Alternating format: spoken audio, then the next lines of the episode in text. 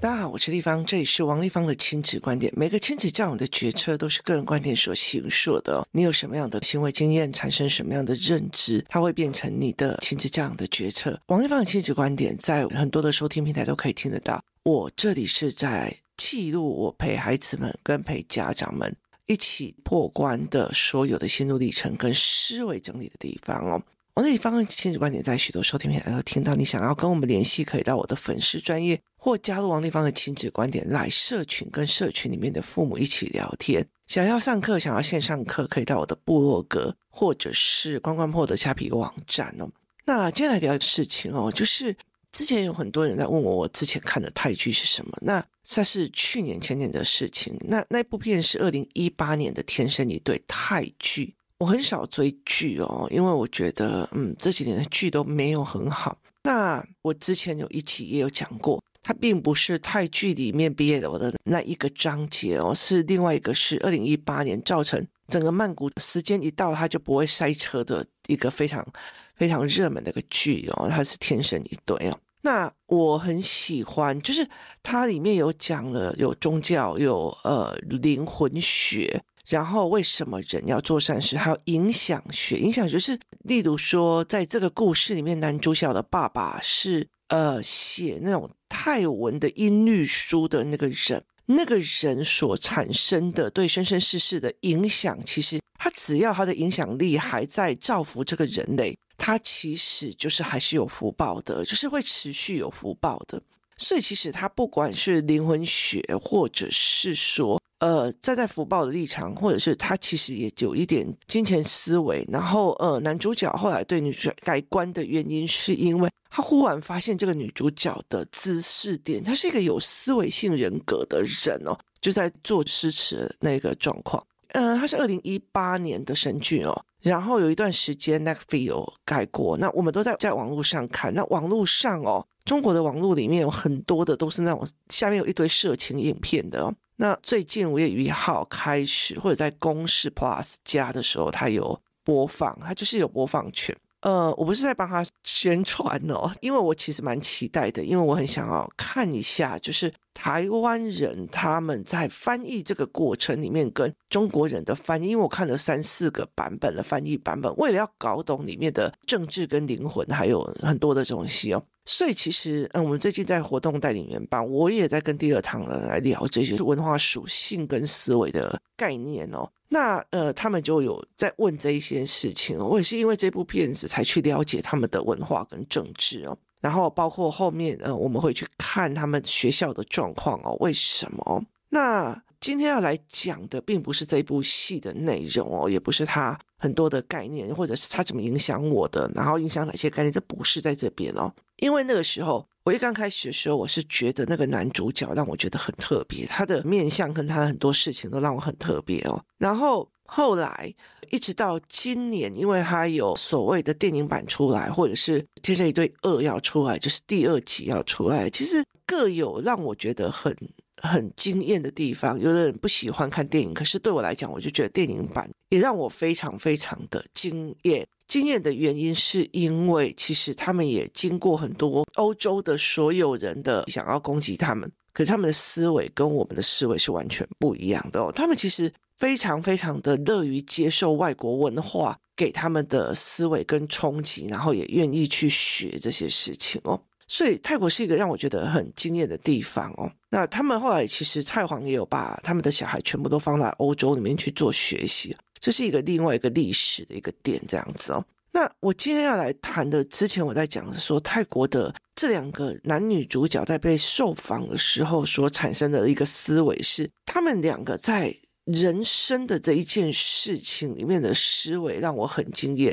例如男主角的 Poppy 的思维是，人哦，一个人他其实从默默无闻到变得非常非常的有名。那也被很多人喜欢，到最后他还是会往下的，因为这些粉丝会去忙他的人生，忙他的爱情，忙他的家庭哦，然后就会越来越没有哈。所以他的认识是说，我只要把演员这个工作做到极致，有人喜欢是一种利基点，没人喜欢就算了。你不要把 focus 放在流量哦。你看台湾有很多的人或抖音很多的孩子。他其实放在的是流量，而不是在传递一个概念哦。台湾的出版社哦，他想要找一个人出版，很大的原因是在于是这个很有名，阿妈龙几颗星，或者是哦王丽芳粉丝有多少，然后哪一个网红哦很红哦带货能力很好，他就会想要他出书，但是他并不是想要去引导一个思维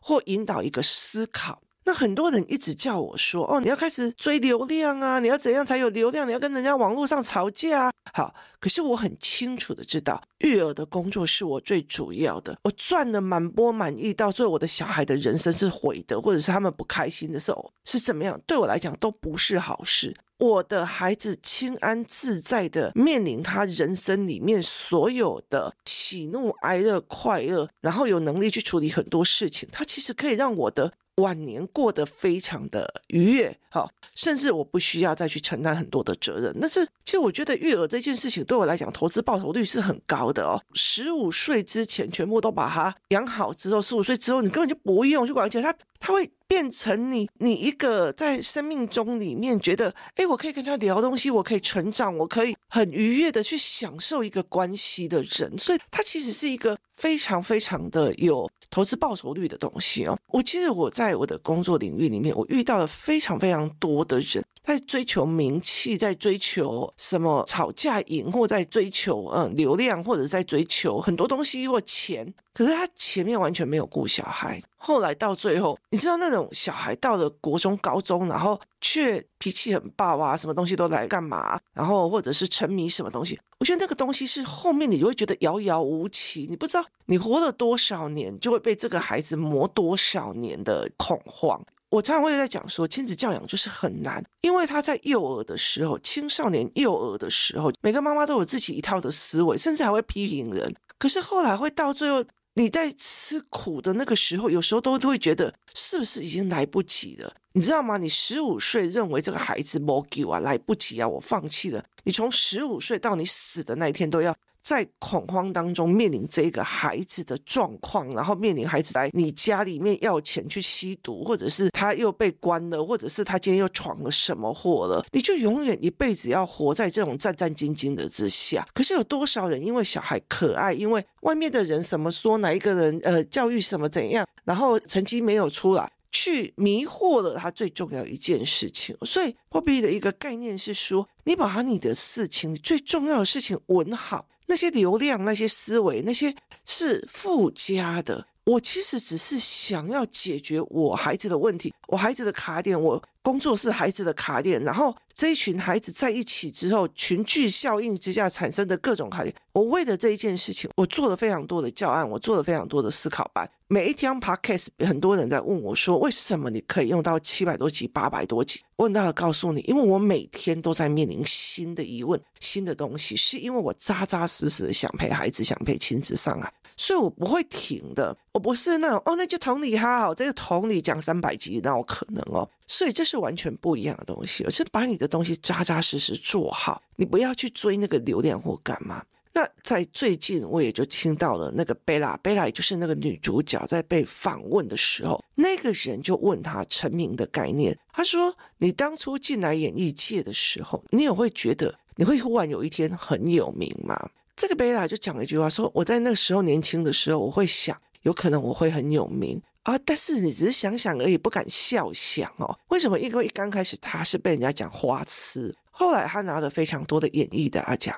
他后来他就讲了一件事情说，说做演员在工作上你不能开玩笑，你要十足十的认真。那我在他们的访谈才了解说，他们每一个人都配备了所谓的演技老师，其中在《天生一对》的最初期的，就是第一集的那个，就是贝拉旁边有两个女佣，有没有哈？那比较胖胖的那一个，其实就是他们演技老师里面的其中一个。就是昆平这样子，那他们会在哦这里的时候跟演员一起去讨论，这时候用愉悦的表情、什么的表情、什么表情，那你觉得哪一个比较可以去表现这个主角的人设跟他的心情？他们会做这样子的研讨跟讨论哦。那这让我觉得非常的嗯有趣哦，就是他们很精进的在把他们自己的工作做到最好，然后会有老师这件事情哦。那他就想说，在工作的时候一定要全程的认真，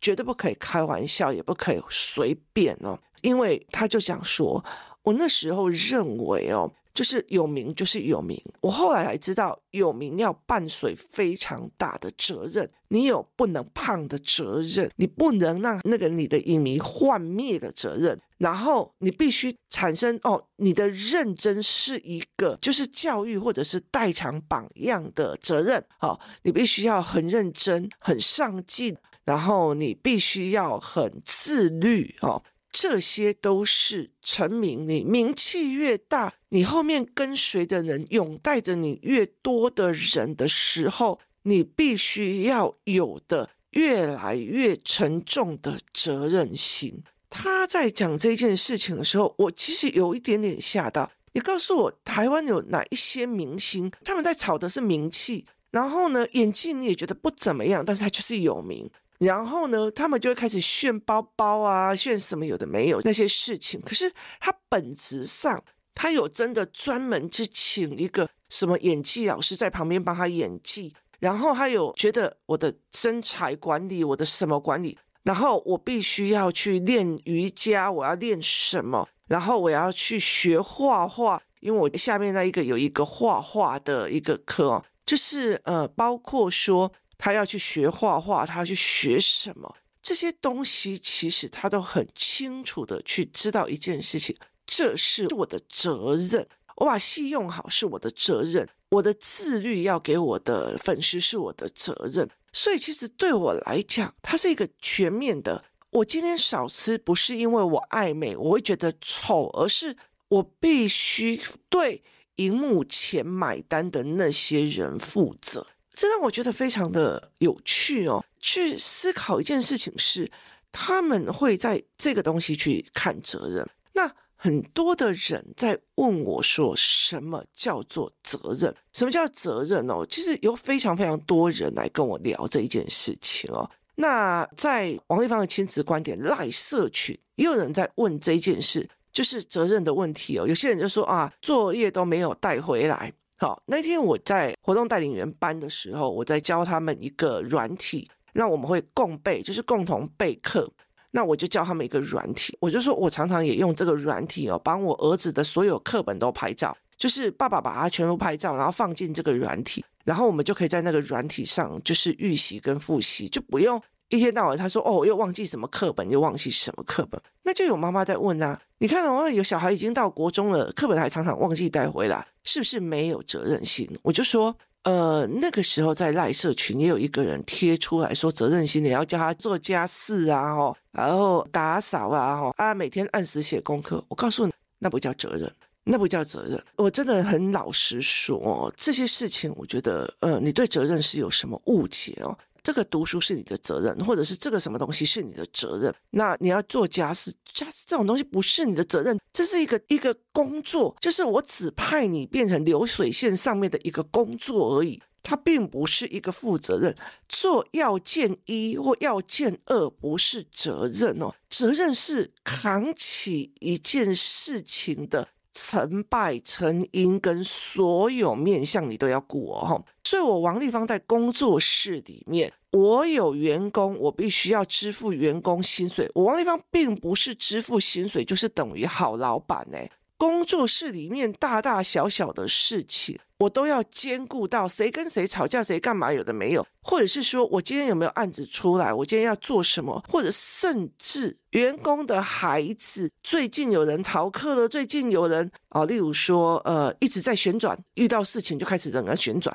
好，我都必须要告诉他你现在要怎么做，赶快去把那个孩子弄起来。这个孩子开始要把他差，一个开始看了一件事情，一天到晚在那边抱怨，我就必须去想，叫他去帮他们把他蹦起来。责任是对一件事的全权负责，跨头、跨背、跨颈、跨凹，所有东西，而且你还要有远见。我今天王一芳撑起一个家，我对这个家有责任，很大一件事情。我知道说，哦，我要协助孩子独立，不是只有提供他吃穿喝，就是一个负责任的妈妈。那我也可以跟你讲啊，你就其实，在很多的事情里面，台湾人的责任是这样子哦。你们一定都听过，这个老公已经很好了，人家至少有拿钱回家。他在外面三妻四妾，他那边流连花丛，但是他劝的就是这一个人已经很负责任的，他至少有拿钱回家。这个小孩有每天回家都洗碗，所以他是个负责任的孩子，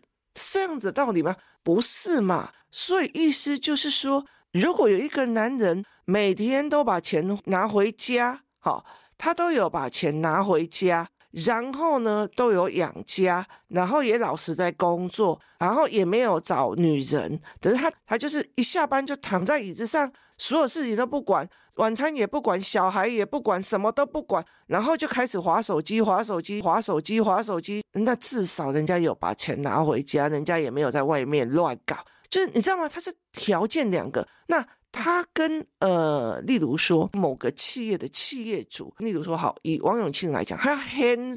所有好几间公司上万人的家计跟影响，哪一个才是叫负责任？但是他有三个老婆、四个老婆，然后他没有回家，就这样躺着，他也没有准时回每一个人孩子的家，所以哪一个是有责任心的、有全盘盘整的责任心的？这一点你真的要思考看看，台湾有多少的人一直卡在人家至少没有乱搞，人家至少有把钱拿回来，这叫做负责任。负责任不是这种条件式的，它是一种全面性的，你要做一个盘面思维的。所以为什么我会去做盘面思维？我会教小孩盘面思维，很大的原因在这一块，它并不是有做某件事情就好了。我回来有至少有洗碗的，然后呢，了不起嘛？好，洗碗机也可以替代你啊，所以洗碗机比这个有洗碗的爸爸还负责任嘛。所以我王丽芳也是一个世界顶级好女人，至少我我头 K 呀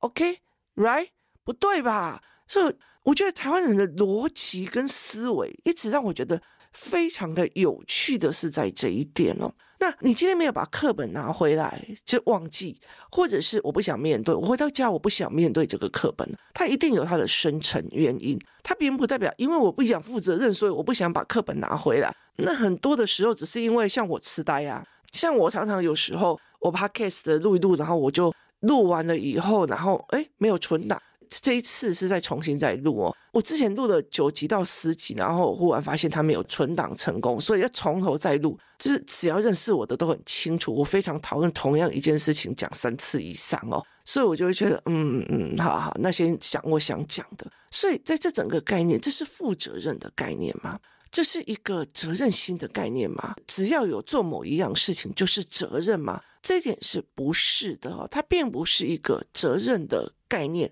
跟责任的思考范围哦。责任是对一整件事情去负责。例如说，我的小孩每天回来就会把功课都如实写完，然后呢，做完他的事就去睡觉了。不好意思，这不叫负责任，这叫规矩，符合你要件哦。真正的负责任是这一个小孩忽然有一天他觉得。我的功课再这样不行了，于是他就学了很多的读书方法，然后来讨论思考我应该要怎么做，甚至开始调整他的做法，并且产生修正，以达到他这一件事情的平衡与完美状态，好的状态，那个叫做负责任。所以我并不代表我有养家就是负责任，我有带你出去玩就是负责任，我怎么样就是负责任，这一点是不对的，就是。它并不是一个条件说，它是一个承担说，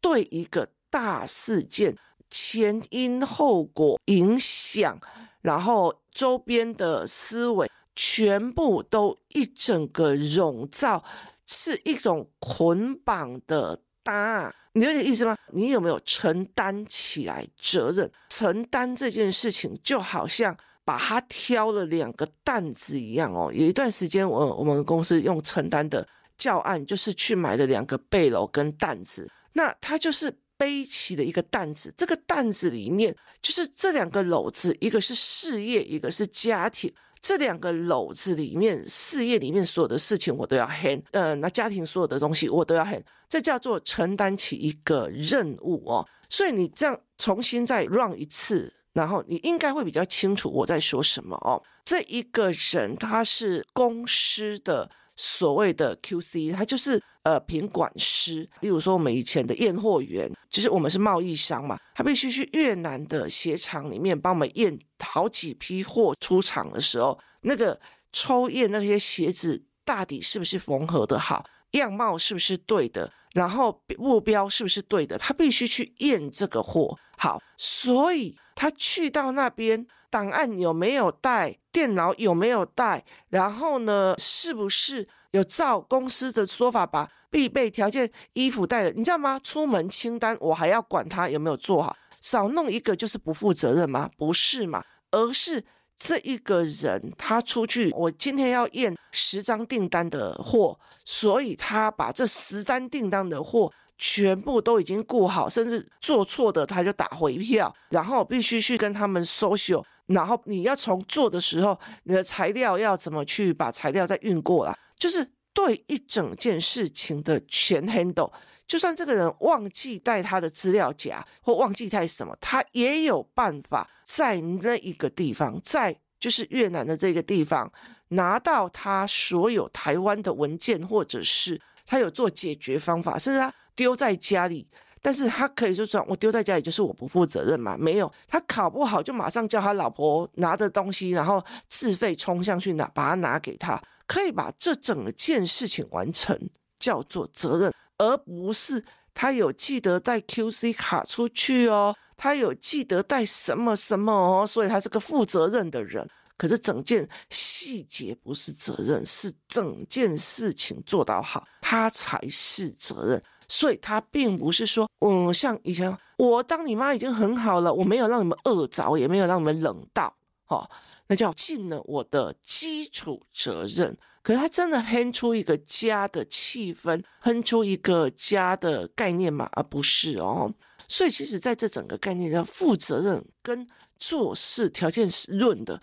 这两件事完全不一样哦。所以养成小孩负责任的态度叫。记得他每天都要做家事哦，他每天都要帮爸爸洗衣服哦，他每天都那个不叫负责任。那有些小孩很有责任心的时候，是因为我爸爸妈妈可能在夜市工作，所以等到四五点的时候，他们备料要出去的时候，那家里有三个弟弟妹妹哦，所以呢，等到爸爸一出去，我就要煮饭给三个弟弟妹妹吃，然后呢，安排他们去洗澡、去睡觉、写作业，然后一起洗。这是承担了这一个时候的整个家庭的事件的责任，这叫做责任。我以前常常我爸跟我妈在一起吵架的时候，吵到快不行的时候，然后他们两个在那边飙的时候，我就会默默的走到厨房里面去，然后看一下厨房里面冰箱有什么，然后就开始煮饭、煮菜、煮面哦。然后就叫弟弟妹妹赶快过来吃，吃完了以后洗碗，洗完了以后赶快带他们两个去楼上读书，然后下面爸爸妈妈两个人还在站，